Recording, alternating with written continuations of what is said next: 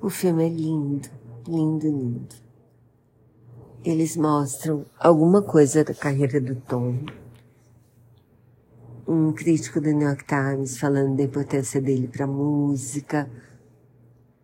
Alguns instrumentistas falando da música dele, assim, de como mudou a, a música mundial mostram ele, mostram o Tom tocando e cantando com Frank Sinatra. E mostram coisas da carreira deles também, antes desse disco. Então mostram eles cantando arrastão, quase voando, né? Porque ela ficava balançando os braços de um jeito que parecia que ela ia decolar. Mostram, ela aparece cantando em vários países, né? em Portugal, na França, em Montreux.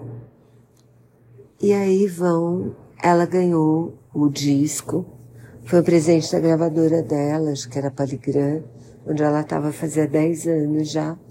E eles tinham o hábito de dar um presente pro, pro artista que fazia 10 anos de contrato.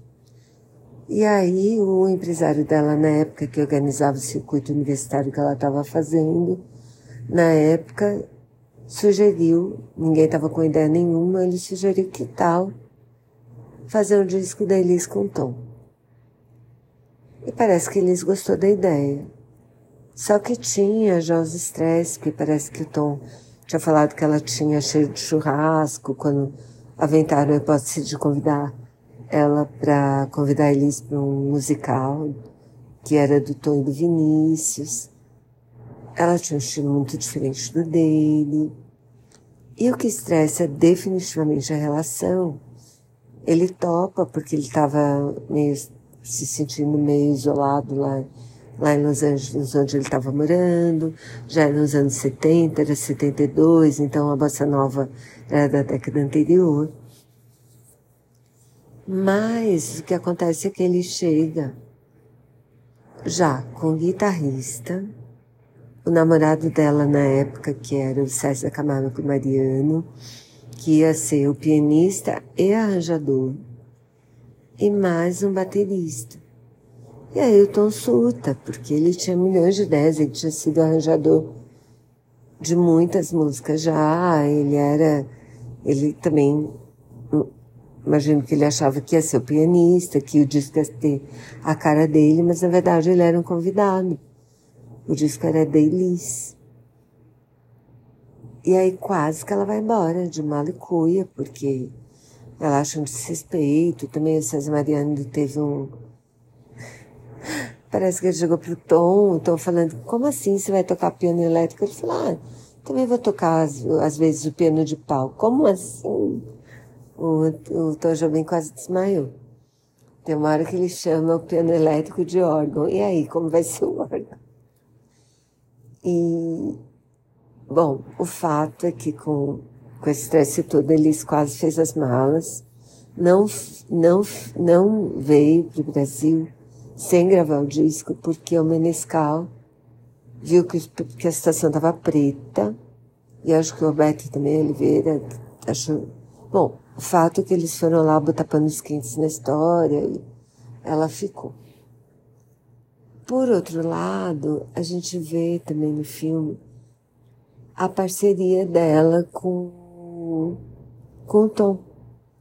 Porque assim, eles começam cantando juntos, acho que no quarto do hotel mesmo, assim, cantando juntos Ari Barroso e Johnny Alf. E aí, quando eles chegam nas músicas que acabaram indo pro disco, a gente não vê as músicas do Tom que eles planejaram colocar. Parece que eles se inspiraram num disco que eu nunca ouvi falar.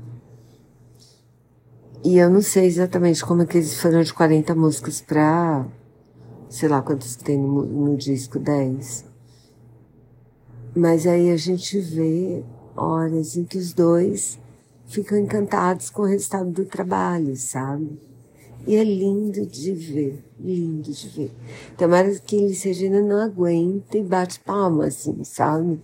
Quando ela ouve o resultado do que eles tinham gravado, ela mesma fica encantada. Eles gravando Águas de Março também, rindo um com o outro e dançando. É encantador, é encantador. O filme tem um monte de entrevistas de gente que tá no que tá na, que tava no disco mesmo, né? O Menescal, o André Dani, que era o diretor da gravadora na época, o Menescal, que era da parte diretor musical, o Roberto Oliveira, que é quem fez as imagens e também e também era o, era o empresário da, da Elis na época. O César Mariano fala, o, o Nelson Mota fala, é muito legal, é muito legal. E os dois, o Tom e a Elis, tem horas que eles parecem uma menina. E aí eles falam também, sabe, de como. Vai lindo, super não perco, lindo mesmo.